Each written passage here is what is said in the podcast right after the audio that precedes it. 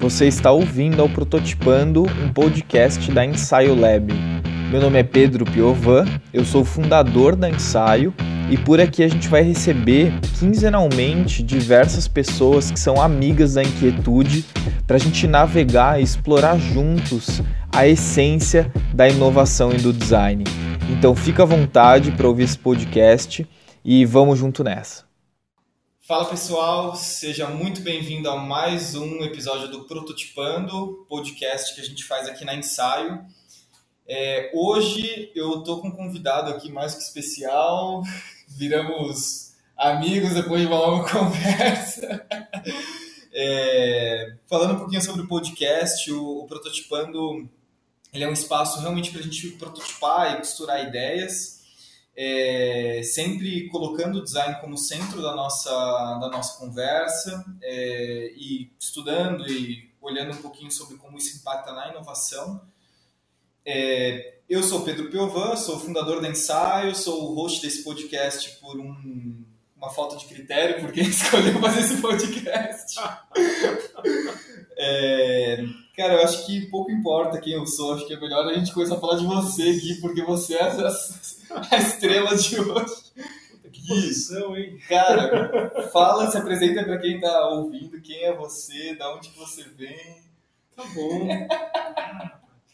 Vamos lá. Bom, Pedro, cara, prazer estar aqui, obrigado. E realmente, assim, ó, as conversas que a gente já, já teve aí, é muito evidente que que temos uma, uma, uma conexão muito bacana, é, é, uma visão de mundo muito próximo, né? muito legal. É, bom, uh, eu não sei, uh, essa pergunta ela, ela, ela, ela leva justamente ao, ao, ao, ponto da nossa conversa depois de hoje, né? Como se, como se apresentar. Quem é você? Né? Quem é você? Eu, eu, eu penso quase do ponto de vista biológico, ontológico. qual é, qual é, qual é a, a, a, a, fonte, né? Eu, bom, vamos lá. Eu, eu vou começar com o lado profissional, então. Né? Eu venho, venho da área de, de educação, sou, sou um educador por formação, mas antes de ser educador por formação, eu sou apaixonado por, por educação. Acho que desde que eu comecei a, a, a, entender o que era eu me relacionar com o mundo e impactar esse mundo ao meu redor, eu sempre é, gravitei uh, em torno de educação e de diversos elementos, assim, compõe o que a gente entende por educação. É, transitei por várias áreas, empreendi diversas vezes, fracassei mais do que, do que acertei, faz parte do, do processo mesmo, tenho bastante orgulho desse, desse processo. E hoje em dia, nos últimos 5, 6 anos, eu venho trabalhando é, mais especificamente com é, consultoria, treinamentos, facilitação, a, a diferentes atividades que estão dentro do escopo de, do que eu chamo né, do grande escopo de criatividade e inovação.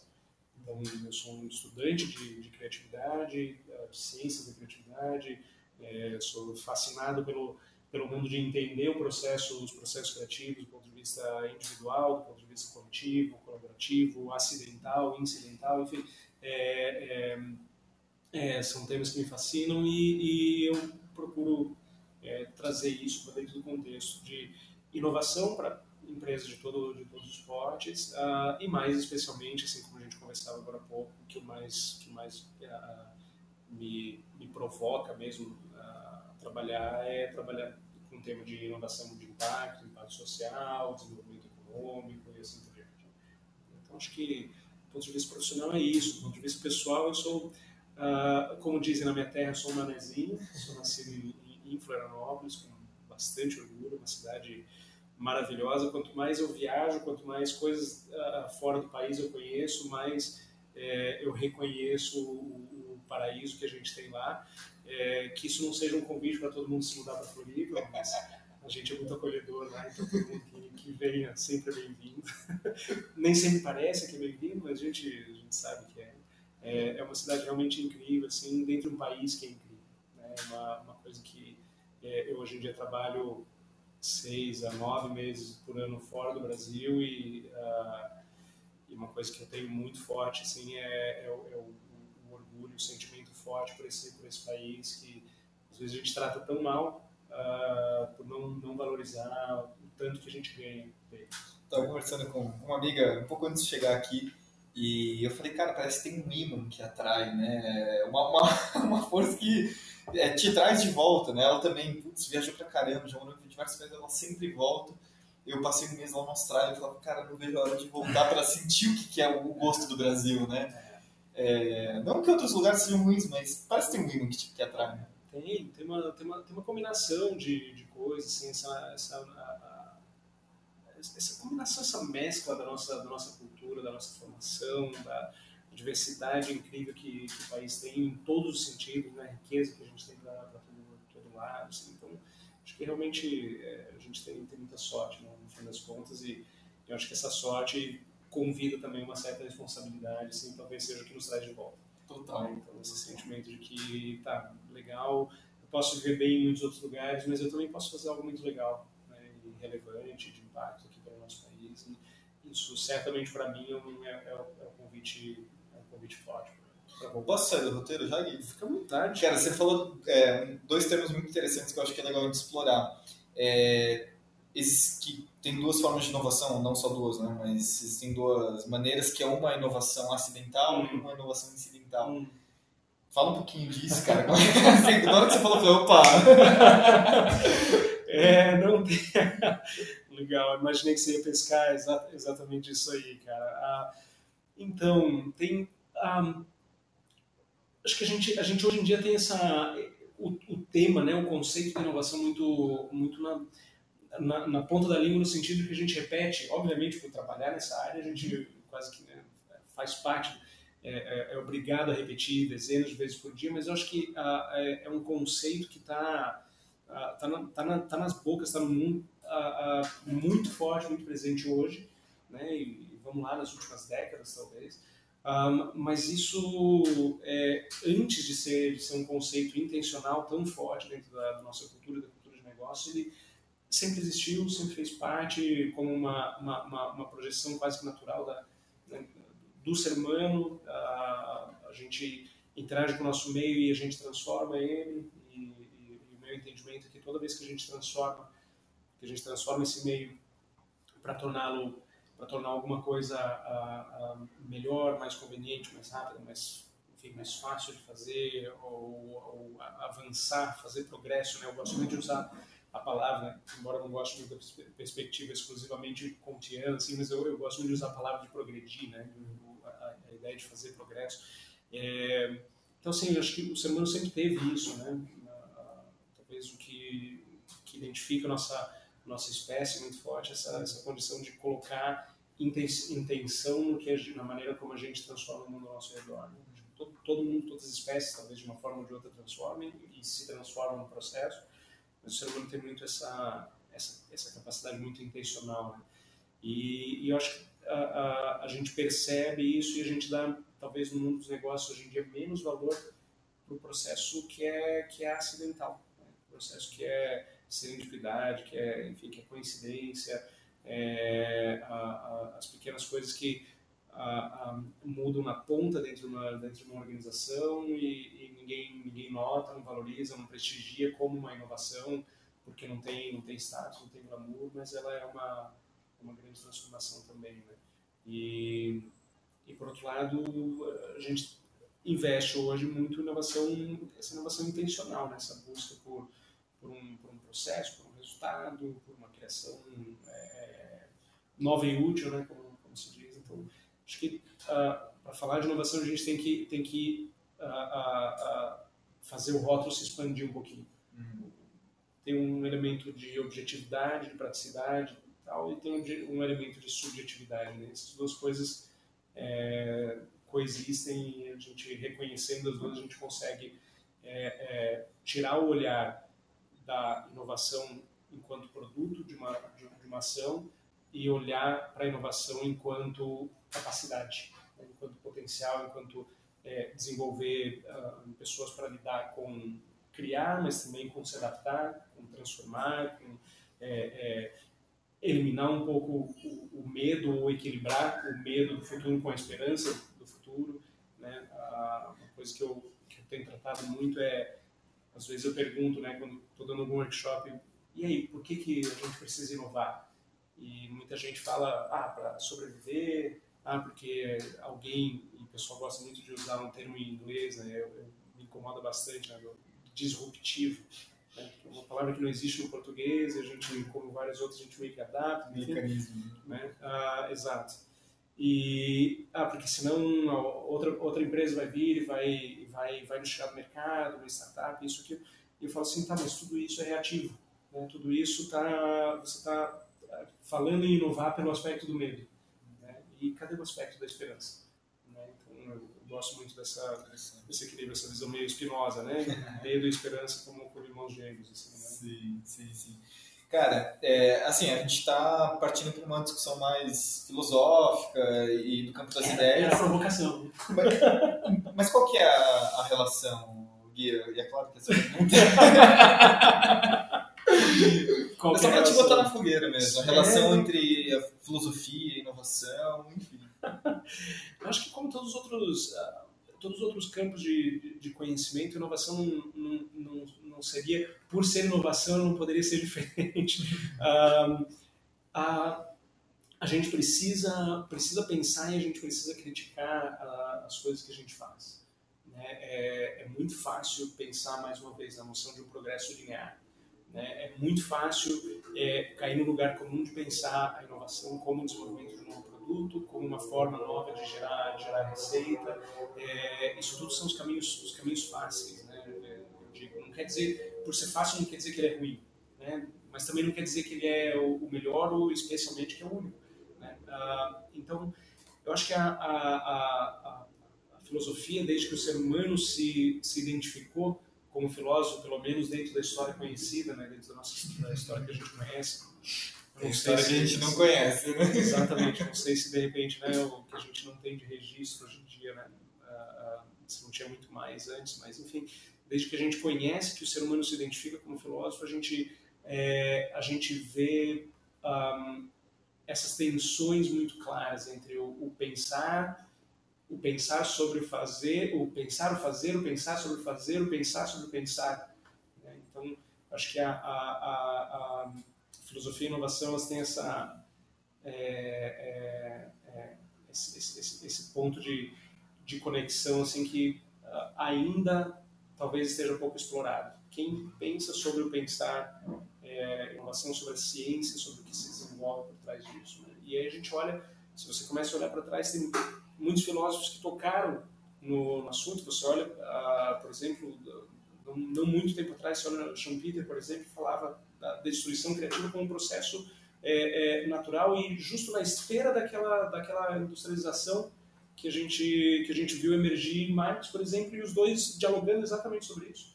Né? Então, um, é, é um, por um lado trazendo trazendo o tema da da desidentificação do ser humano com o fruto do seu, do, do, do, seu trabalho, e hoje a gente fala de propósito, a gente fala dessa busca toda, e lá atrás ele e outros uh, que filosofaram a economia, a ciência, a inovação, embora não tenham chamado assim, é, é, apontaram essas críticas, né?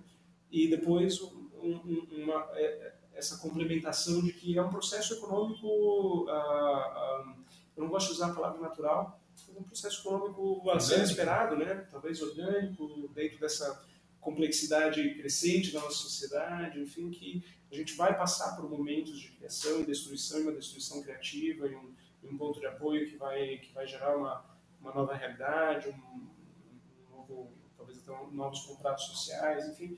Acho que a gente a, a pensar sobre esse, sobre esse processo nos ajuda a, a, a ter esse frescor de olhar, assim, provocar mais. Será que, será que isso realmente faz sentido? Será que esse é o impacto? A gente conversava um pouco antes, né? Será que esse é o impacto que eu quero? Será que esse é o impacto que faz sentido? Será que esse é o impacto necessário? Né? Então, eu gosto muito disso. A filosofia me traz, eu, eu costumo me apresentar como alguém que tem uma tendência ao cinismo às vezes, e acho que a, filosofia ela traz isso. E não é uma, uma questão de procurar desvalorizar ou tirar o mérito do que está acontecendo, mas é, uma, é, é, é isso, sim, é, é um ajudar a criticar para crescer. Total. Tem, tem duas coisas que você estava falando, estava pensando, uma delas é, eu, eu vim de uma, de uma formação na Austrália, a gente estava comentando, uhum. e aí tem uma, uma técnica técnica, né? Uma provocação, assim, que é, você deveria afirmar uma coisa que acontece na, na tua empresa, na tua organização, e aí a outra pessoa, ela, fala, ela deveria fazer assim, hum, é mesmo? Mas quando? E aí você escreve todas as vezes que aquilo, quando não acontece, né? e aí todos os outros fatores, enfim. Sim. Que é uma, uma das formas né, de, de, você.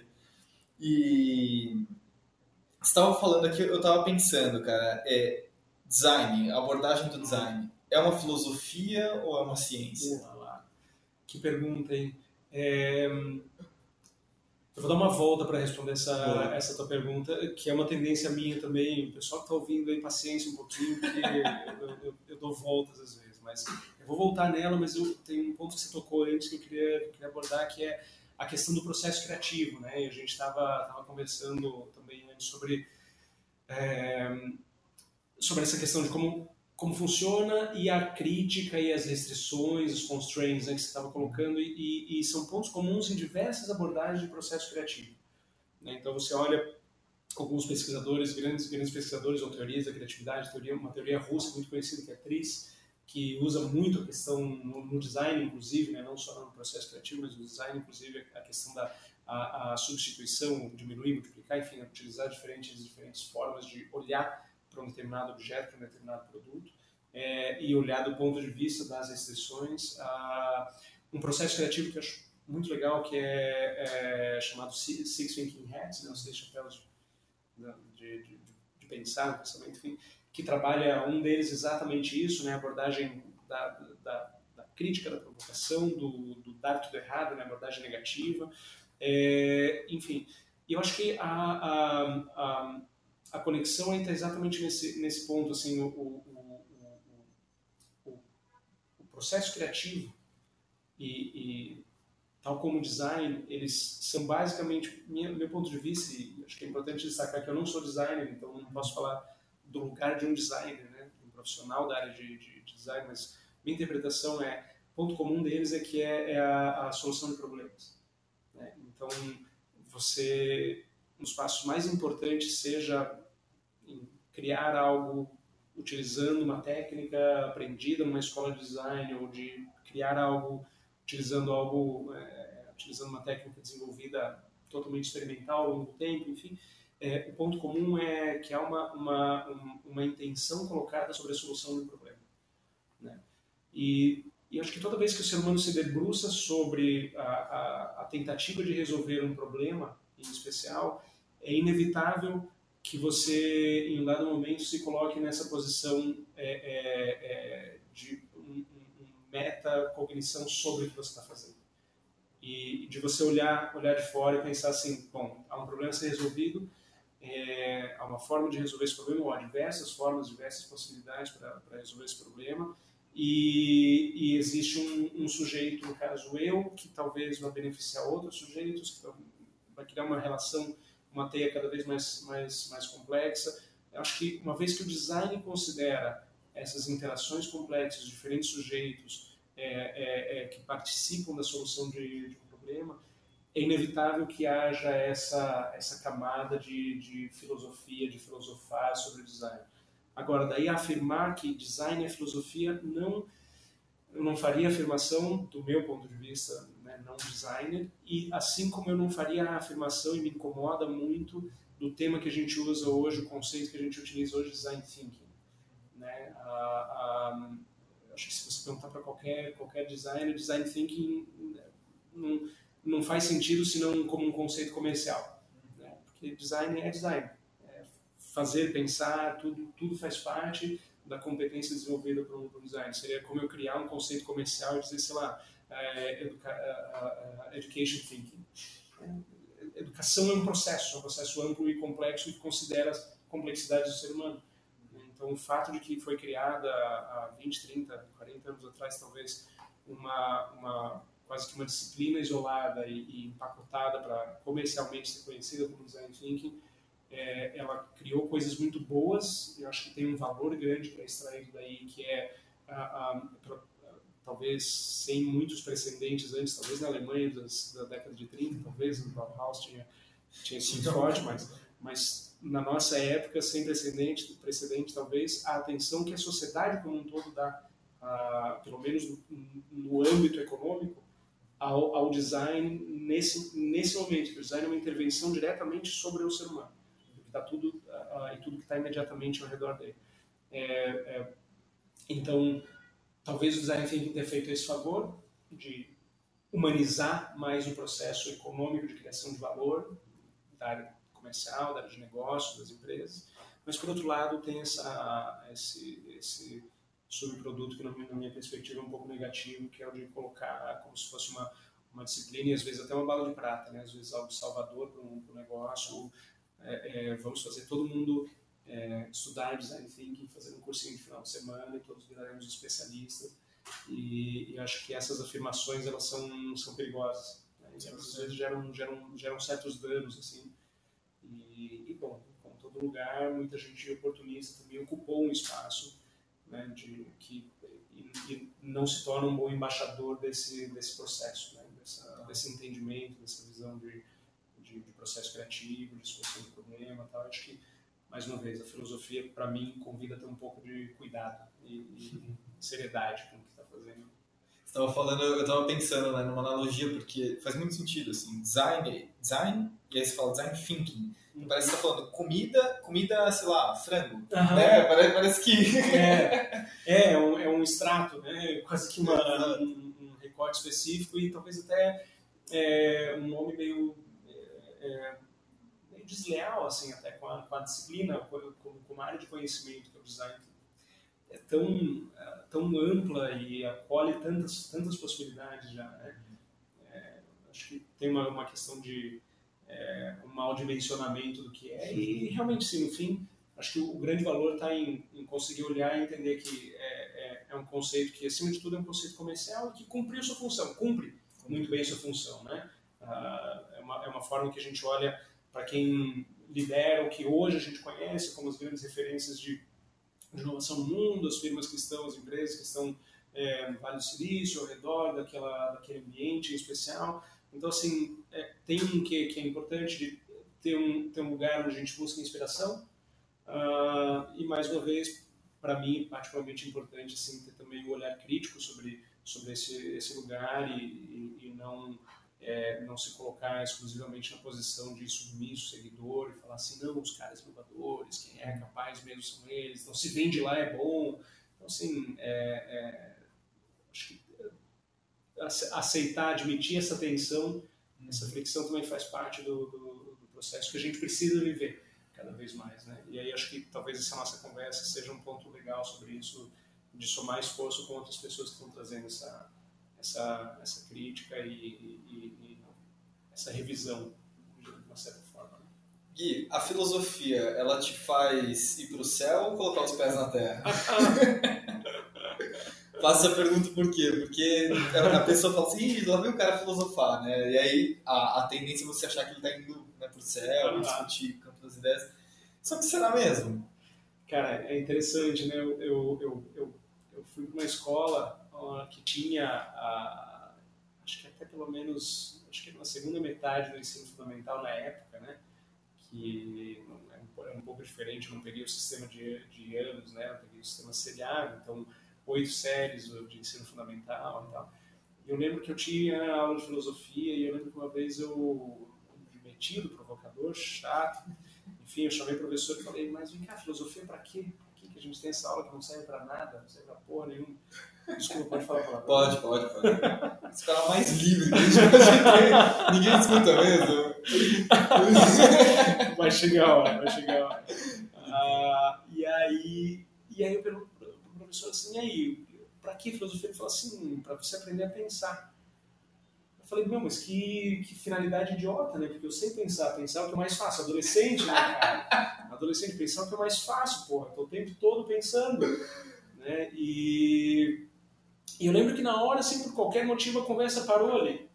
É, e o fato de que eu não tive uma resposta para minha para para minha pergunta de follow-up, né, é, me deixou me deixou incomodado assim porque eu esperava que era o mínimo que, que ele deveria fazer era, era vir me responder isso e não foi por nenhuma maldade acho que a aula estava começando ele tinha que se ocupar de outras coisas enfim mas o curioso é que quatro, cinco anos depois eu me vi justamente procurando por cursos de filosofia e lendo cada vez mais filosofia. Eu me tornei, por sete, oito anos, um consumidor muito, muito ávido, assim, embora, mais uma vez, não tenha formação acadêmica na área de filosofia, mas me tornei uma, uma, uma pessoa que buscava muito é, é, é, conhecimento de diferentes escolas, diferentes teorias, e entender por que, que isso foi e ainda é um movimento tão relevante, tão importante para o ser humano.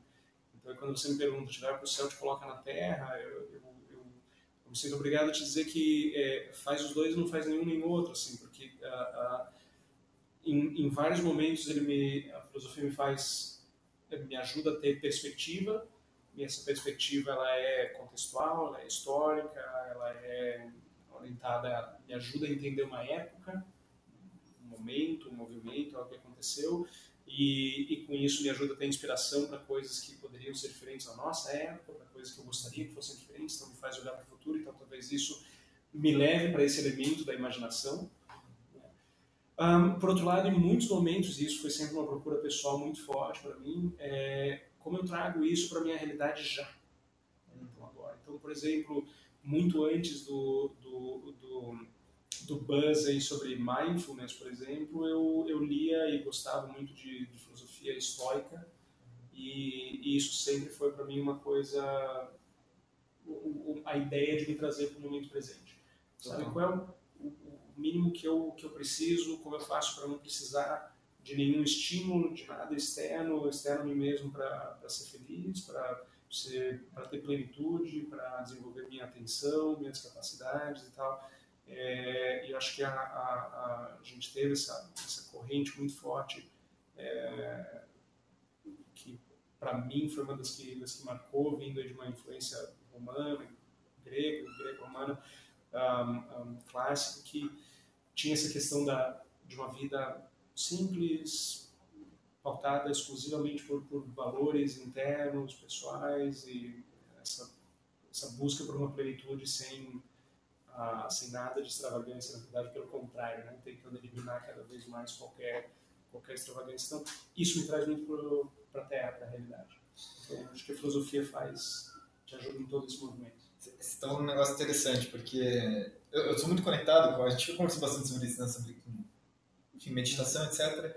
E eu vejo total conexão com processo de inovação, porque a, a, primeira pergunta que a gente faz quando a gente vai começar um processo de inovação, a gente também faz, é onde nós estamos? Sim.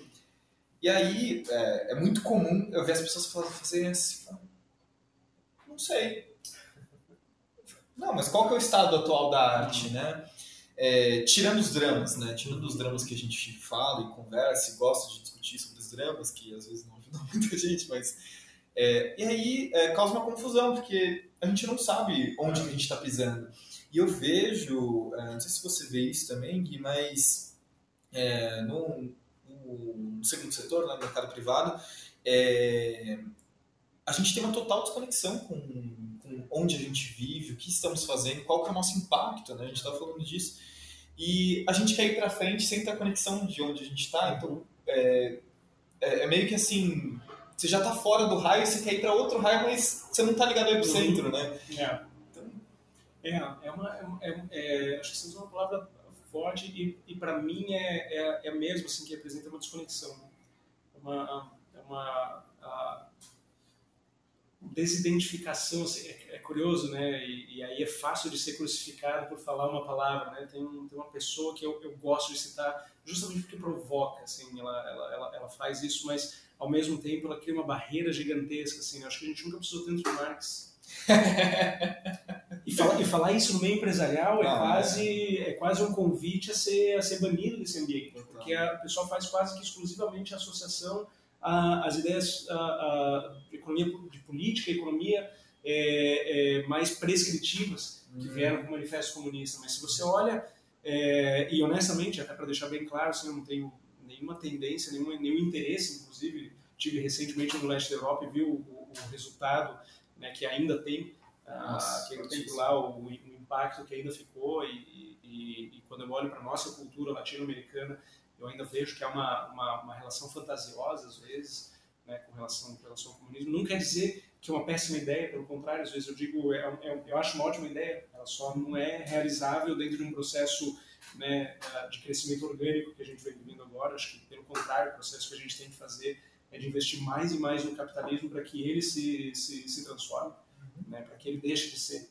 né, o que é e, e, e, supere as desigualdades que ele permite criar, enfim. Então, desse ponto de vista, eu não tenho nenhuma inclinação por, por, por uma revolução comunista, socialista, o que for. Mas, enfim, né, só, só para deixar claro. ah, mas eu acho que nunca foi tão necessário no sentido de que, ah, ah, se você olha para os outros textos da, da interpretação das ideias de, de, desenvolvimento econômico daquela, daquela época, tem coisas que ainda são muito atuais. Né? E, obviamente, a gente tem que também entender que a leitura foi de uma época específica, né, de um processo de industrialização uh, grandioso assim, da, da, da, Europa, de uma maneira geral, mas de outros países também. Então, aquela, aquela interpretação de um processo agressivo, galopante que a gente, que a gente vivenciou, que foi vivenciado nessa época, é, e que gerou, criou muitas desigualdades, um impacto grandioso, mas uma das várias das coisas que eu acho incrivelmente relevantes no nosso dia, nos nossos dias de hoje são, são essas, assim, de como a, a, a gente criou um, um, modelo de cultura de trabalho que leva o ser humano a essa desconexão. Essa desconexão, por exemplo, uma separação que eu, que eu acho absurda que qualquer pessoa faça é eu sou uma pessoa no trabalho e uma outra pessoa na minha vida pessoal. Cara, você é a única pessoa, a não sei que você tenha múltiplas personalidades. né? Então, se você tem algum desequilíbrio emocional, cognitivo, enfim, alguma coisa a ser tratada, pode até ser, mas fora isso, você é a mesma pessoa, você leva as mesmas emoções, você leva os mesmos sentimentos, os mesmos sonhos, os mesmos medos, eles estão todos lá. Ah, você tem um comportamento, uma etiqueta diferente no ambiente de trabalho do que você tem em casa. Tudo bem, mas essa é uma questão é, é, é, periférica, claro. né? Ah, então, a maneira como né, um dress code, a maneira como você se veste, como você se comporta no trabalho e tal, que ela seja diferente por você estar em um ambiente, um contexto diferente, faz perfeito sentido. Agora, daí a, a, a chegar a essa afirmação de que eu sou duas pessoas diferentes, que eu é, é, lido com as coisas de forma diferente, isso é, é, é uma enganação para si mesmo. E isso vale também para o fruto, para o produto do nosso trabalho.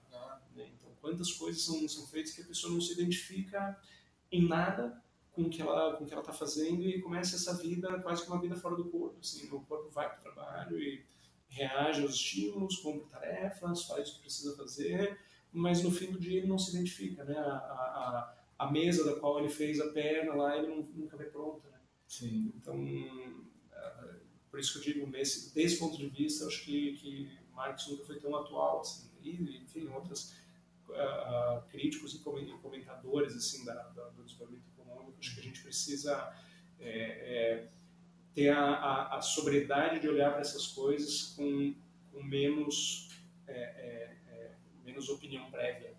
É, eu, costumava, eu, costumava, dizer assim isso para provocar justamente né, que 90% dos críticos de Marx nunca passaram menos de um metro de um livro dele. Sim, tem, a gente tem que tomar cuidado com, com essas coisas, porque no fim das contas é obra humana também. Uhum. Né? E, e, e, se um ser humano é, é, foi provocado a pensar e interpretar o mundo de um determinado jeito, por si só, essa, essa obra tem valor. Né? Se ela tem valor prescritivo ou não, é outra história para a gente, a gente decidir. Mas a, a, por si só, o fato de um ser humano ter né, lançado um olhar sobre coisas que talvez muita gente não pensou, ainda mais numa época como, como aqui, aqui que viveu, onde realmente a situação da Europa no século XIX era uma situação onde você via é, é, esse, essa, essa dissociação gigantesca assim, de um, um progresso rápido, acelerado em, em, certas áreas da sociedade e um, quase que um, um regresso uh, grotesco assim, de, da, da, situação, das condições humanas em, em outros lados. Né? É... Você está falando de 2019? Opa! Só provocação. Pois é. Nunca foi tão atual. Nunca foi tão atual, né? E assim, eu vejo que a gente está falando sobre filosofia e inovação, eu acho que uma coisa que tem total conexão com isso é a nossa dificuldade hoje em conversar. Porque ficou muito fácil é, a resposta rápida e muito. Ficou tudo bem. É, eu, eu, eu, gosto, tô pensando nisso, não estou conseguindo deixar de. não vou deixar isso passar batido. Eu, enfim, estudo bastante práticas indígenas, etc.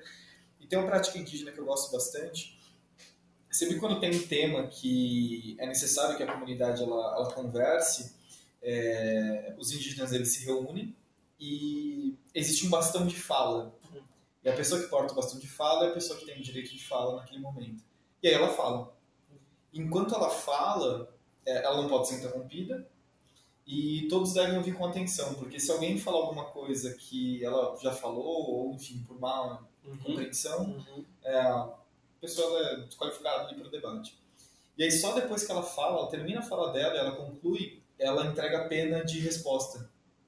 E aí quem pedir a pena de resposta tem o direito de resposta. Mas só depois de um longo processo de reverberação e, e hoje eu acho que cada um dá opinião, enfim. Todo, todo, todo mundo querendo twittar, né? tem muita, muita conversa que, que eu, eu, lembro de experiências que eu tive, assim, de é, a primeira vez que eu ouvi de uma pessoa, e era, era um garoto mais jovem que eu, uma conversa no Facebook muito antes da, dessa exaustão que a gente viveu, que a gente está vivendo ainda, né? dessas extrapolações que a gente está vendo faz uns 5, 6 anos talvez.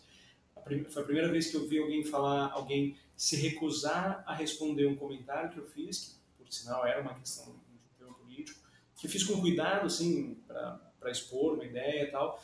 É, uma pessoa responder dizendo assim: o texto era muito longo, eu não li. E pronto, acabou a conversa ali. E eu acho que a, a, essa, essa recusa a, a, se envolver numa conversa quando você claramente emitiu uma opinião pública, é, e, e, isso hoje a gente levou a alguns extremos assim, né, disso, justamente conversas que são tentativas de lacração de todo, todo lado, assim, né? É um, é um bordão, é uma paulada, uma paulada como se a gente tivesse é, uma resposta certa e cada um do seu lado, na sua trincheira, e, e, e, e larga lá suas o seu conjunto ali de, de, de granadas pseudo-intelectuais, assim, né?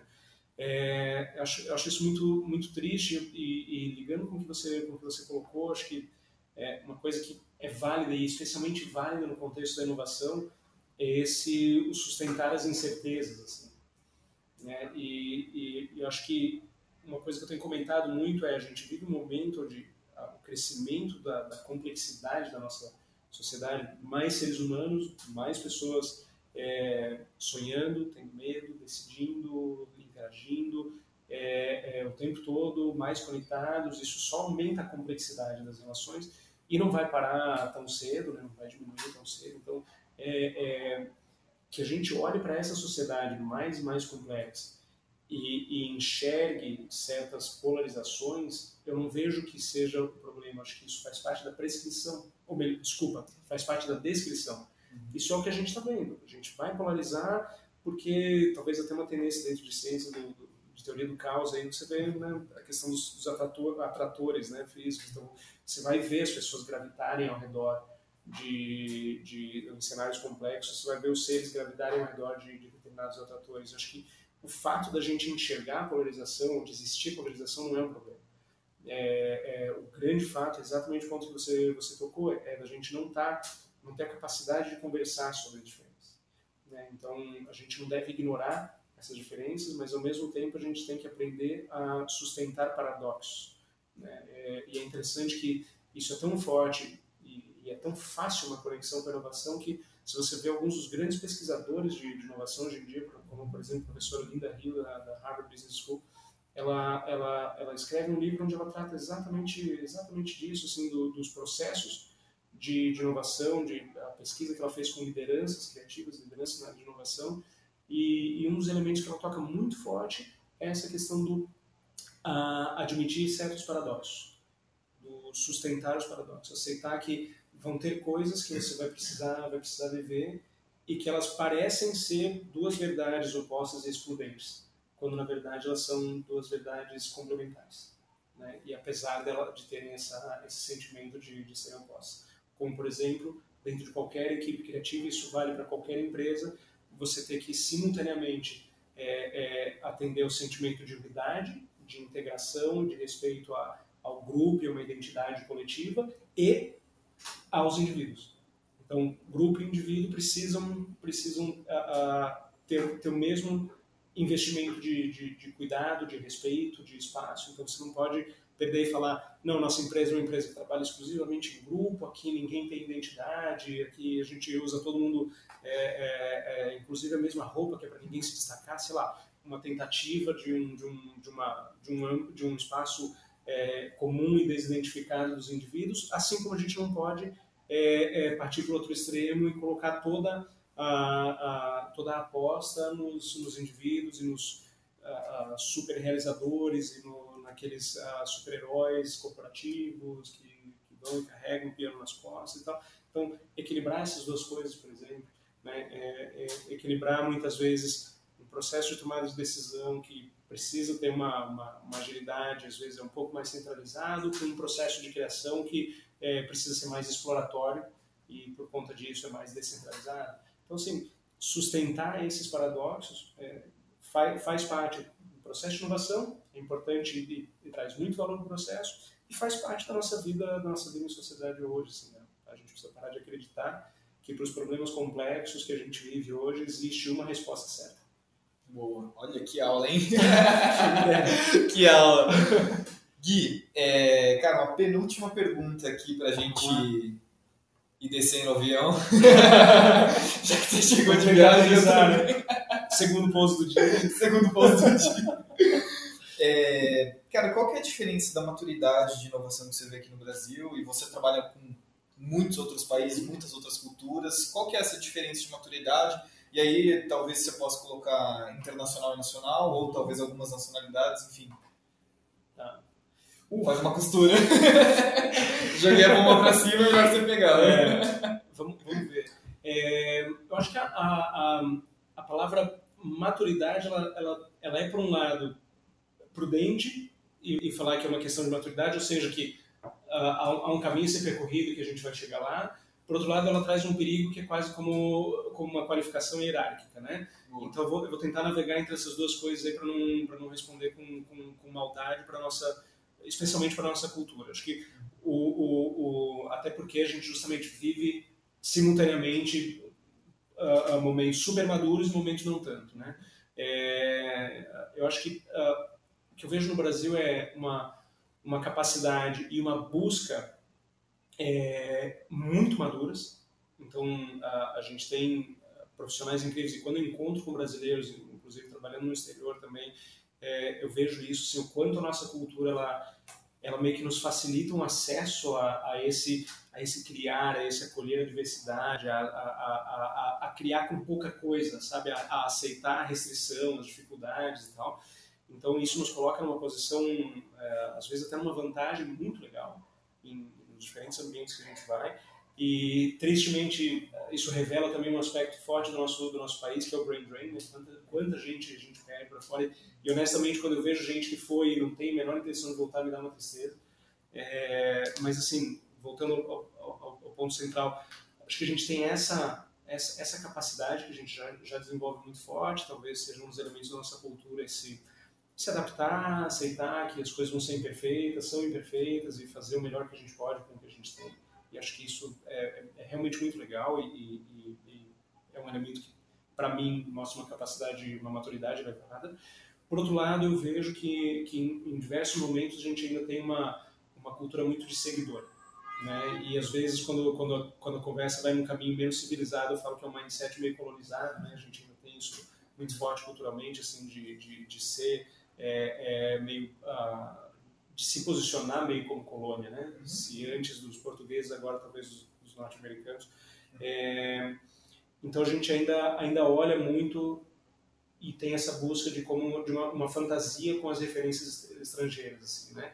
Então, ah, se vem dos Estados Unidos é bom, se vem do Vale do Silício é excelente, é, é maravilhoso e tal, isso acontece de verdade lá.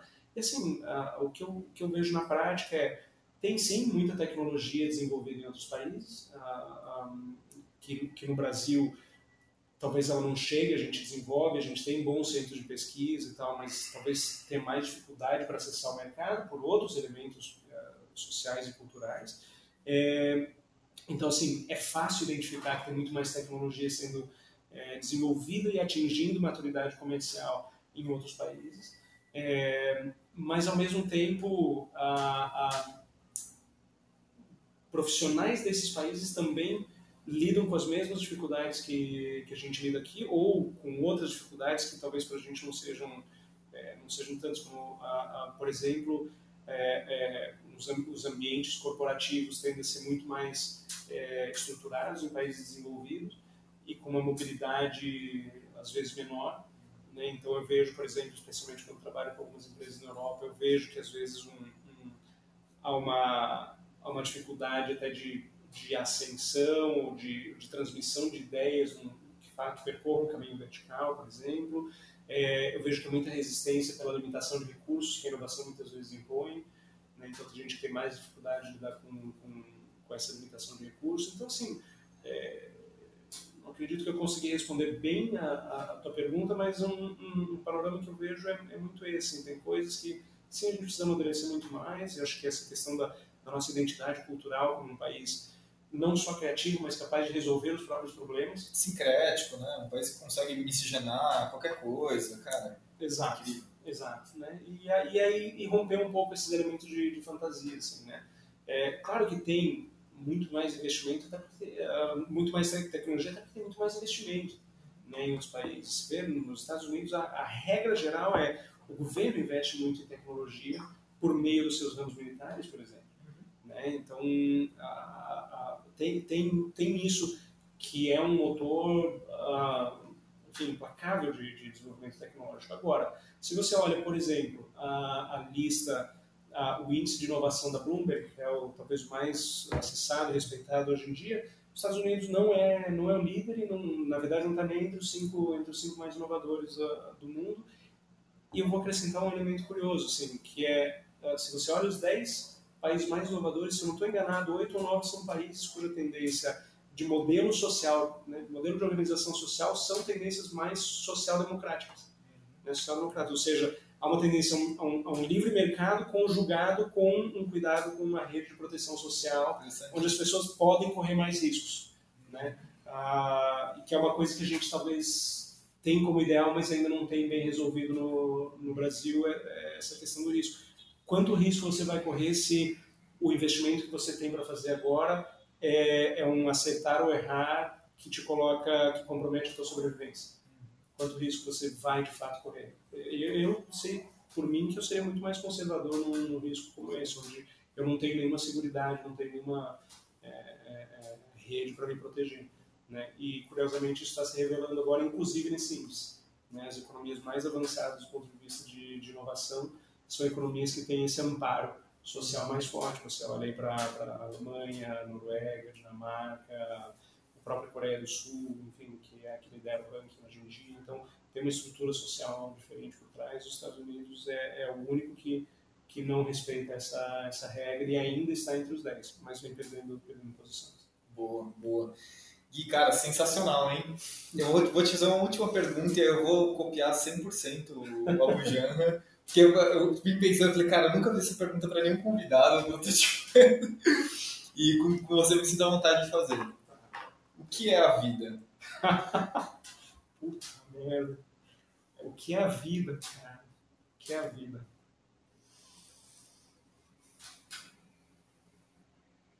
Talvez essa seja a pergunta mais, mais difícil de, de, de. Eu, eu, eu, eu fico com mais vontade de perguntar por que, a gente precisa saber o que é a vida do que com vontade de responder.